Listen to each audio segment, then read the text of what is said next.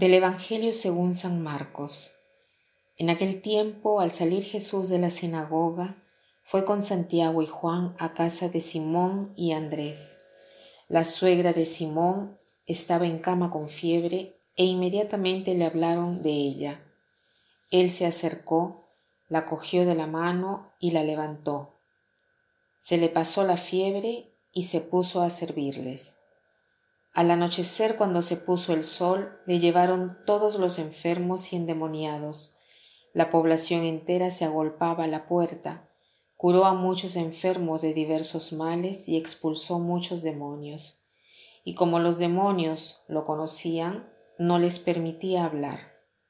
Se levantó de madrugada cuando todavía era muy oscuro, se marchó a un lugar solitario y allí se puso a orar Simón y sus compañeros fueron en su busca y al encontrarlo le dijeron, Todo el mundo te busca. Él les responde, Vámonos a otra parte, a las aldeas cercanas, para predicar también allí, que para eso he salido. Así recorrió toda Galilea predicando en sus sinagogas y expulsando los demonios.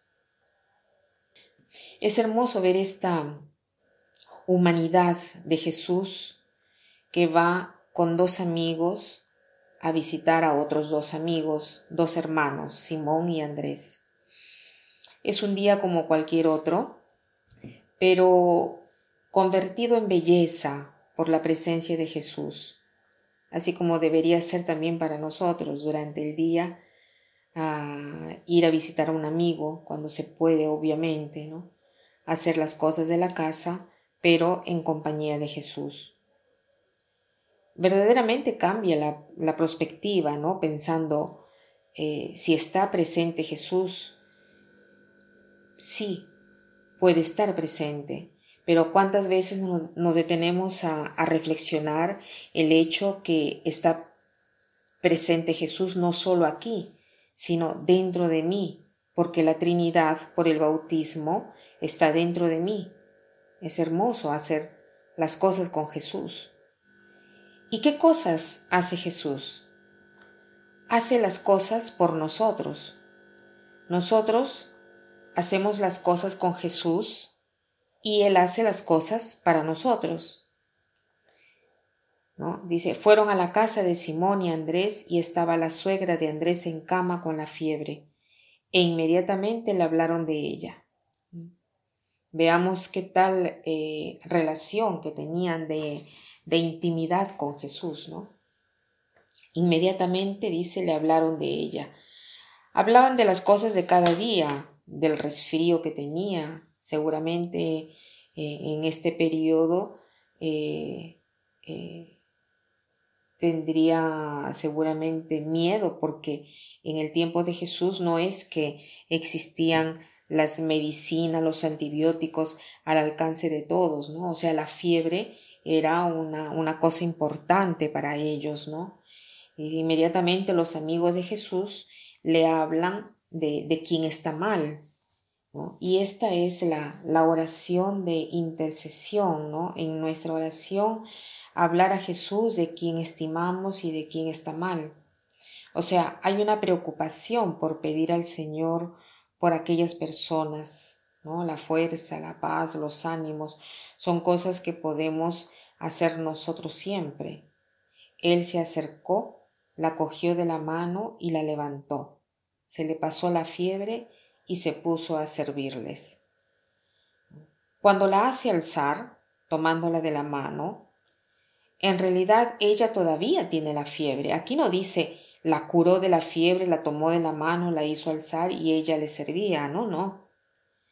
Este tomarla, el verbo tomar, es el verbo egeiro, el verbo de la resurrección, uno de los verbos de la resurrección. Cuando las mujeres van al sepulcro y no encuentran a Jesús, el ángel les dice, ¿por qué buscan entre los muertos a aquel que está vivo? Él está vivo, Él ha resucitado, o sea, este resucitado tiene eh, la base misma de la tomó de la mano. Entonces Jesús, ¿qué hace? Primero la hace resucitar, la hace subir, ¿De qué cosa? No de la fiebre, sino de lo que la fiebre le ha provocado.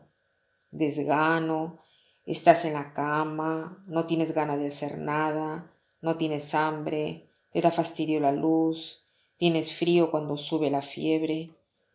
Si nosotros, eh, digamos, tomamos estos síntomas y los atribuimos al alma cuando está mal, veremos que son los mismos, o sea, frío porque no sientes a las personas cerca. No hay ganas de hacer nada, sobre todo con esto del COVID. No tenemos hambre, no tenemos ganas de vivir. El Señor primero la hace resucitar de estos síntomas que han sido provocados. ¿Y por qué cosa? Por el alejamiento de Jesús.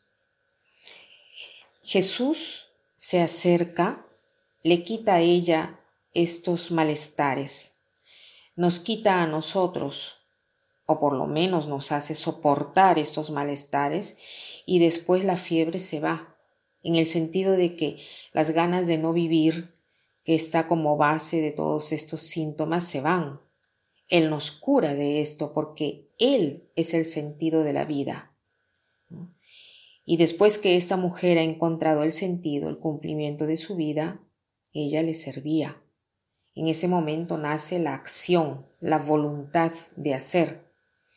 Entonces pensemos hoy al Señor que viene cada día a nosotros, el Señor a quien podemos hablar de nuestros amigos y que nos cura de todos los síntomas, de las ganas de no vivir, que son los síntomas que de repente en este momento del COVID es a lo que pensamos.